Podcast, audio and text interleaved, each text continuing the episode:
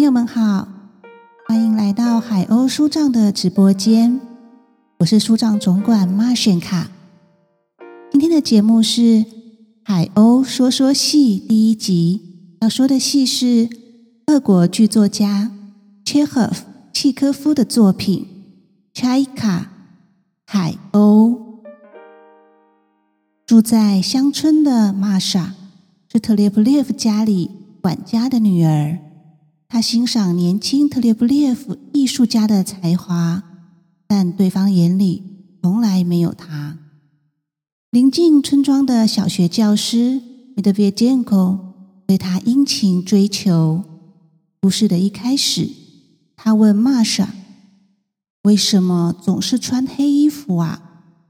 玛莎回答：“我在哀悼我的生命，我不幸福。”他不理解的提了一些生活现实面的问题来质问玛莎，没有理由觉得不幸福。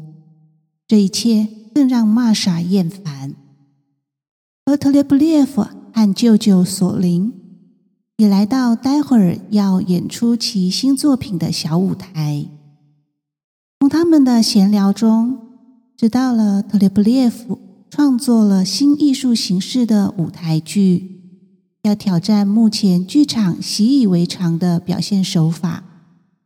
他想让职业为莫斯科剧场女演员的母亲阿尔卡蒂娜，与她的男友也是莫斯科小有名气的作家特里古林，还有他们的家庭医生多尔、管家、管家太太等亲友们一起来欣赏这出戏的主角。是由临近庄园主人的女儿妮娜担纲演出。母亲已过世，父亲又续弦的妮娜被家里人管得很严，但她一心向往艺术表演的生活。她喜欢特列布列夫家前面的这片湖水，说自己像只海鸥一样，会奋不顾身的飞来。他对人生跃跃欲试。努力诠释特列布列夫的创新巨作。然而，这个前卫又讨论了二十万年后大地景况与人类灵魂为主题的演出，在女演员的戏谑态度下中断，衍生为母子争执。自信心受伤的特列布列夫说出：“我忘了，只有特殊的人才能编写剧本和演戏。”说完之后，气得跑走。阿尔卡蒂娜完全不理解儿子的心情，只觉得儿子是在嘲笑自己的表演艺术。说着说着，又回忆起过去时光的美好，先聊起年轻时的医生多尔的风流韵事。玛莎担心的追着特里布列夫而去，走下舞台的妮娜。面对莫斯科的名演员与名作家，表达出自己的艳羡之情。管家与小学教师则以他们现实生活的辛劳去扯谈艺术跟他们各自的关系。只有医生多尔面对因躲避玛莎关心而跑回来的特列普列夫，说出其才华的优异，对他的欣赏。然而，才华什么的，此时也不比他对丽娜的迷恋来的重要。而玛莎的苦苦追求，注定是没有结果了。第二幕一开场，在锤球场上，女演员阿尔卡基娜询问医生多尔，自己跟二十二岁的玛莎相比，谁看起来比较年轻？医生回答。当然是女演员比较年轻。阿尔卡季娜开始长篇大论的向玛莎表示，自己年轻的秘诀就是不停的忙碌，不去看未来，不去想年老或死亡。而玛莎却觉得自己已经活了很久很久，经常有不想再继续活了的念头。阿尔卡季娜继续炫耀自己。打点外表的好习惯，就算让她去扮演十五岁的小女孩，也说得过去。医生打算要继续朗读手中的书给他们听，而卡基娜也兴奋地将书拿过来朗读。由于书的内容是关于女人继续追求小说家的心态，她越读越不是滋味，就合上书，说那是法国的情况，但俄国才不是这样。正要拿自己按特里郭林为例。高谈阔论之际，他的哥哥索林带着丽娜和小学教师来了，向大家说明：由于丽娜的爸爸与后妈出游，丽娜可以有三天自由的时光和大家在一起。丽娜很高兴，索林称赞了妮娜打扮得很漂亮，而卡季娜认同，却指出可不能过度称赞呐。否则，惹神嫉妒会招来厄运的。众人闲聊特列布列夫的状况，玛莎希望妮娜可以再念念他写的剧本台词。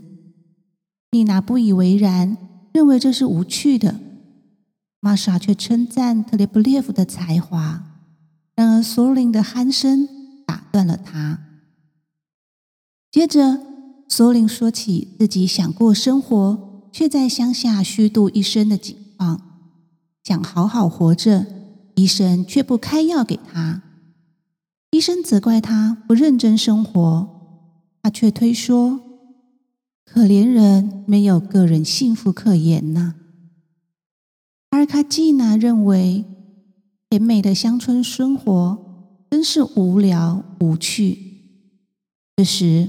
管家夫妇加入，管家质问阿尔卡季娜：“怎能在农忙时期要马匹载他去城里玩耍？”阿尔卡季娜却觉得管家不为他安排马匹是不尊重他的行为，愤而决定今天就要离开庄园。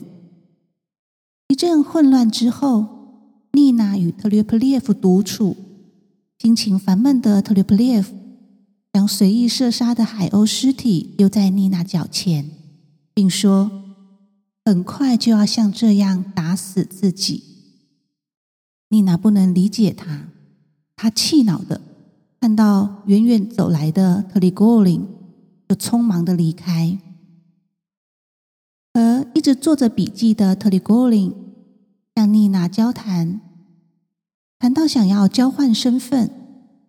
才知道年轻女孩的想法，让她书中的年轻女孩能够更活灵活现。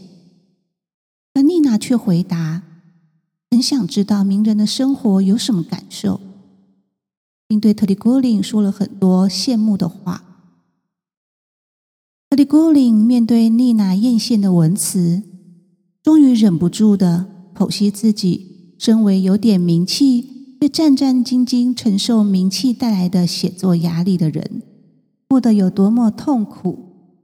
身不由己的做笔记，连天上一片云的形状都得记下来，以供将来作品之需。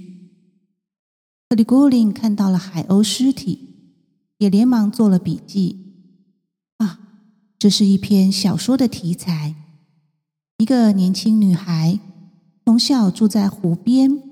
她像海鸥一样爱这片湖水，也像海鸥一样幸福又自由。一天来了一个人，因为无事可做，就害死了他，像这只海鸥一样。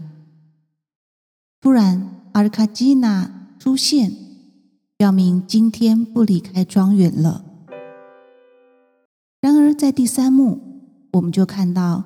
地上摆了行李箱等物品，这是由于特列布列夫开枪射伤了自己的脱序行为，让阿尔卡基娜决定马上带特里古林离开庄园。而玛莎告知特里古林，她将以嫁给小学教师来结束苦恋，她要以新的烦恼来盖过旧的忧愁。丽娜还在犹豫是否走向演员之路。她送给特里古林一个刻有其书名的坠子，还刻了其中书里的章节行数来暗示他。这激起了特里古林的好奇。佐林想要跟妹妹一起离开乡村，到大城市生活，也建议妹妹给刚刚自杀未遂的儿子一些金钱，让他去外面走走，增广见闻，培养自信心。听了哥哥的话，阿卡季娜本来想花点钱给儿子做新衣服，但是越说越觉得自己很穷。说自己要维持女演员的行头，是一点多余的钱都没有了，没有任何钱了。索林在听妹妹哭穷之际，头昏脑胀，不舒服了起来，被其他人搀扶下去休息。此时，特列布列夫要求妈妈借给苦闷的舅舅一些钱，可以让他去大城市居住。受不了的阿卡基娜断然拒绝。特列布列夫撒娇的要求妈妈像他幼时一样照顾人，帮自己换上绷带，并称赞妈妈以前协助他人的善行。两人关系一度好转，但是他们又提到了特里戈林，阿尔卡季娜谈到了财气跟嫉妒心，母子一言不合。口不择言的对骂，特里布列夫崩溃痛哭，指出连自己的女友妮娜也被才气比他高的特里古林吸引走了，自己什么都没有了。妈妈安慰他说：“现在就把特里古林带走，这一切都会恢复原状的。”特里古林查找到书中文字，得知。这是妮娜示爱的告白话语后，激动的要阿尔卡基娜放他走，去获得美好的爱情。刚刚拒绝经济上支援儿子与兄长的阿尔卡基娜，面对小男友的求去，使出了浑身解数，最后凌驾其意志，在表面上取得了胜利，让特里古林认清自己并没有掌握命运的意志力。只能任人支配。妮娜向特里古林告知，自己已决定走上演员之路，将会到莫斯科寻求发展。特里古林随即建议妮娜可以住在两人将来可私下会面的旅馆，并给了她深情的吻。第四幕是两年之后。已经嫁给小学教师的玛莎，在索林家特列布列夫的书房里帮忙整理。管家太太说，特列布列夫已经成为作家，有杂志设计稿费给他。由于索林病情不乐观，通知妹妹阿尔卡基娜回来庄园。医生多恩也来查看病人状况。这一晚。阿尔卡基娜前去火车站接特里古林来会合。医生向特列布列夫询问丽娜这两年的近况。原来，丽娜离家出走后，到莫斯科与特里戈林同居，并且生了孩子，却夭折了。而且特里戈林不爱她了，又回到老情人阿尔卡季娜身边。演戏的状况更糟。除了几声尖叫或濒死的演出有点灵气之外，并没有出色的表现。他的爸爸和后妈也不认他，甚至派警卫守着家，不让他回来。有人说看到妮娜住在附近的旧旅馆里，可是谁也不见。阿尔卡基娜领着特里古林管家等人回来。特里古林谈到自己有一篇快完成的小说，描绘地点就在庄园的湖边，所以必须来这里恢复一下记忆。而卡季娜提议大家可以来玩牌打发时间。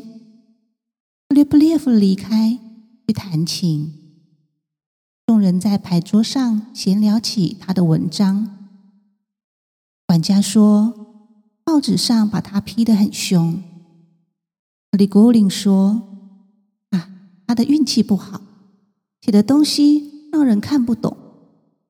医生却对特里普列夫有信心，说他用想象引导读者思索，只是目前目的还不够明确而已。而阿尔卡季娜则说自己完全没看过儿子的文章，没有时间呢。此时，特列普列夫安静的走来。管家向特里古林提及，当年他要求将海鸥尸体制作成海鸥标本，已经做好了。特里古林却说，完全不记得这件事了。牌局结束，特里古林是赢家。阿尔卡季娜说，他总是运气好啊，并邀众人去餐厅吃点东西。留下特列普列夫独处。此时，妮娜前来探望他，憔悴的神情让特列普列夫心疼又激动的诉说自己一直以来对他的关爱。他始终依恋着妮娜，没有妮娜的他，孤单寂寞，无论写什么都枯燥阴郁。妮娜却说。自己很累，是一只海鸥，一个人无事可做，又害死了的那只海鸥。哦不，自己是演员，自己已经是一个演员了。虽然曾经被特里古林嘲笑，戏也演得空洞，站在舞台上不知道手脚该怎么摆，控制不了说话的语调，但是。现在的妮娜在舞台上很陶醉，精神力量一天天在成长。现在他知道，无论是演戏或写作，重要的不是出名、荣耀，或是他以前想象的那些东西，而是要忍耐、包容，要能背起自己的十字架，要有信念。当想到自己的使命，他就不害怕生活了，而且自己虽然被特里古林伤害，却还是爱着他，甚至比以前更爱了。这番话在特里普列夫听来极其难受，留不住丽娜的他，撕掉自己全部的手稿，丢在桌下后离开。而卡季娜等人用餐完，回来继续下一场牌局。管家向特里古林展示了海鸥标本，特里古林还是说不记得这事了。突然听到枪响，医生推说应该是医药箱里的什么东西炸开，众人忐忑不安的等医生前去查看。医生回来后笑笑的说：“果然是装乙醚的玻璃瓶炸开。”阿尔卡季娜有惊无险的回想起上次儿子自杀未遂的事情，然而医生却把特里古林引到旁边，压低音量说：“快把阿尔卡季娜带走。事实是，他的儿子特列普列夫开枪自杀死了。”谢谢朋友们的收听。海鸥是书上总管很喜欢的一出戏。剧中的妮娜本来像自由飞翔的海鸥一样，单纯天真的探索未知的世界。然而，在现实当中，跌倒、受伤、满是憔悴，却在最后一幕，他自己的话语当中，我们看到了一只。认清现实生活残酷之后，奋力起身的海鸥，朝着天空再次飞翔。好了，这个戏就说到这里，我们下次再相会。拉斯维达尼亚，这是俄文的再见，下次再相会。